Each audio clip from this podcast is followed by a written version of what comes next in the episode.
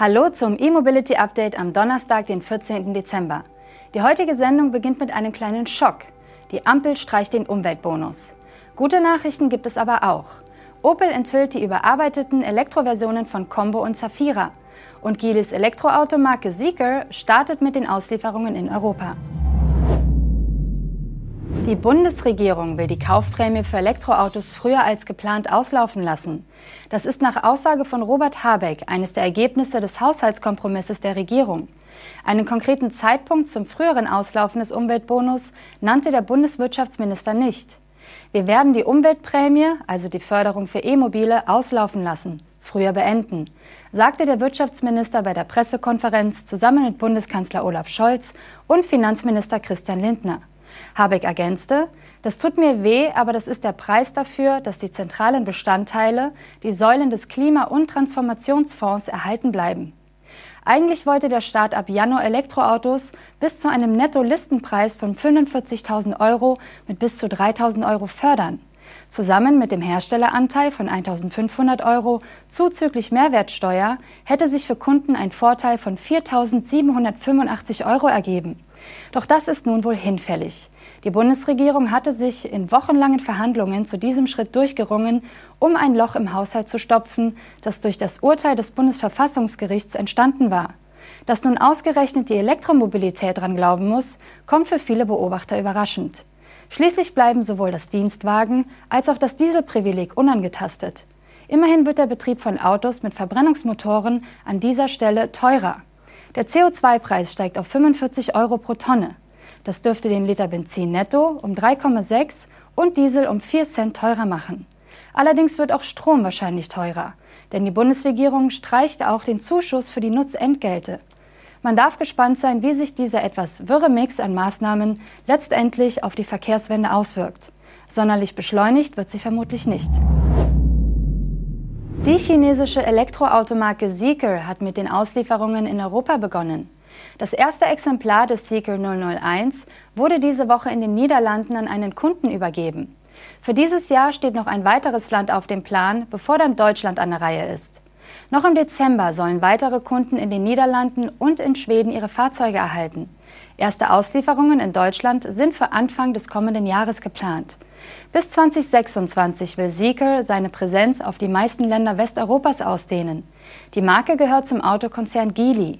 Bei dem ersten in den Niederlanden ausgelieferten Exemplar handelt es sich um das Topmodell des Zeekr 001 mit Allradantrieb. In den Niederlanden wird der 001 mit Heckantrieb zu Preisen ab rund 59.500 Euro angeboten.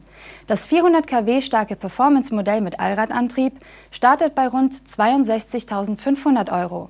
Vorbestellungen waren in den Niederlanden schon seit Ende Juni möglich. In Deutschland startet der Siekel 001 bei knapp 60.000 Euro.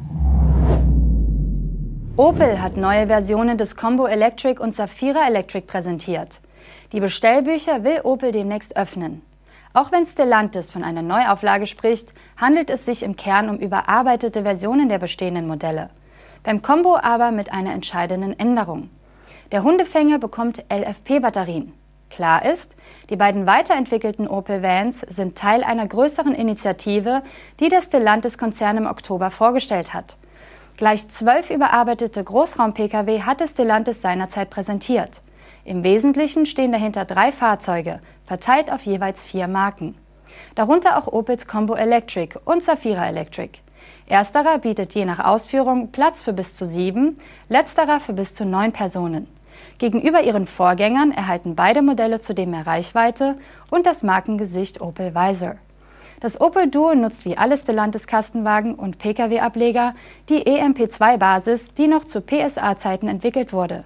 Der verbaute 100 kW starke E-Motor wird in den Hochdachkombis mit einer 50 Kilowattstunden großen Batterie kombiniert. Bei den Kleinbussen sind neben 50 optional auch 75 Kilowattstunden erhältlich. Dies für den Hinterkopf, während wir zum überarbeiteten Combo Electric kommen. Dieser schafft mit der 50 Kilowattstunden Batterie nun eine WLTP-Reichweite von bis zu 330 Kilometern und damit rund 50 Kilometer mehr als der Vorgänger. Möglich machen dies laut Opel die Weiterentwicklung des E-Antriebs und eine effiziente Wärmepumpe.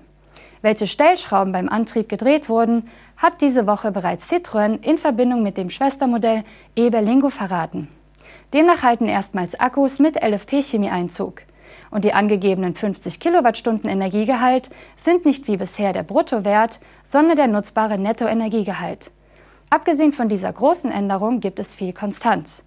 Der Combo Electric leistet weiter 100 kW, bietet eine Höchstgeschwindigkeit von 135 km/h, drei Fahrmodi, das dreistufige regenerative Bremssystem und ab Werk einen dreiphasigen 11 kW Onboard-Charger. Auch eine Klasse über dem Combo Electric stellt Opel Verbesserungen in Aussicht. Der Safira Electric wird weiter mit 50 oder 75 Kilowattstunden angeboten. Mit der großen Batterie sind dabei künftig bis zu 350 Kilometer Reichweite drin. Gut 20 Kilometer mehr als zuvor. Zur Reichweite mit dem kleinen Akku macht Opel keine Angaben. Ansonsten ist der Antrieb identisch mit dem des Combo Electric. Die Bestellbücher für die beiden neu aufgelegten Elektromodelle will Opel in Kürze öffnen. Angaben zu den Preisen beider Fahrzeuge machen die Rüsselsheimer aber noch nicht. NIO ändert sein Preismodell für den Batterietausch in Deutschland. Ab April des kommenden Jahres bietet der chinesische Hersteller seinen Kunden nur noch zwei Akkutauschvorgänge pro Monat kostenfrei an. Ab dem dritten Wechsel fällt eine Gebühr von 10 Euro an. Zudem muss dann für den Strom bezahlt werden. Dabei geht es aber nicht um den gesamten Strom, der in der Batterie gespeichert ist, sondern es soll die Differenz zwischen der Restladung in der entnommenen Batterie und dem tatsächlichen Ladestand der neu eingebauten Batterie berechnet werden. Durch eine Kooperation mit RWE soll der Energiepreis bei rund 39 Cent pro Kilowattstunde liegen. Davon vorerst unberührt bleiben die Kosten für die Wechselbatterien selbst. Das 75 Kilowattstunden Pack kostet im Abo 169 Euro pro Monat. Für die 100 Kilowattstunden werden 289 Euro berechnet. Das Batterieabo ist weiterhin die Voraussetzung dafür, die Wechselstationen von NIO zu nutzen. Entscheidet man sich dagegen für den Kauf der Batterie, bleibt diese fest im Auto verbaut und kann nur per Kabel geladen werden. Mitte November hat NIO im niedersächsischen Emsbüren seine achte Batterietauschstation in Deutschland eröffnet und zugleich die erste, die vollautomatisiert ist und ohne Personal auskommt.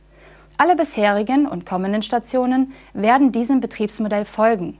In naher Zukunft sollen neun weitere Batteriewechselstationen im gesamten Bundesgebiet in Betrieb gehen. Das im Februar angekündigte Aus für neue Verbrennertaxis in Hamburg ab dem 1. Januar 2025 ist jetzt beschlossene Sache. Es gilt aber erstmals nur für klassische Pkw-Taxis. Der Vorstoß, keine neuen Taxis mit Verbrennungsmotoren mehr zuzulassen, ist Teil des Klimaschutzstärkungsgesetzes, das vor einigen Tagen von der Hamburger Bürgerschaft beschlossen wurde. Es gilt ab 2025 für klassische Pkw-Taxis. Großraumtaxis, die mit mindestens acht Sitzplätzen einschließlich Fahrersitz zugelassen oder für die Beförderung von Personen mit eingeschränkter Mobilität geeignet sind, haben einen zeitlichen Aufschub erhalten.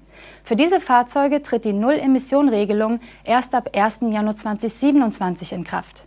Hamburgers Verkehrssenator Agnes Tjax äußerte im Februar wörtlich, wir hoffen, dass von dieser Entscheidung in Hamburg eine Signalwirkung ausgeht, für Deutschland und ganz Europa.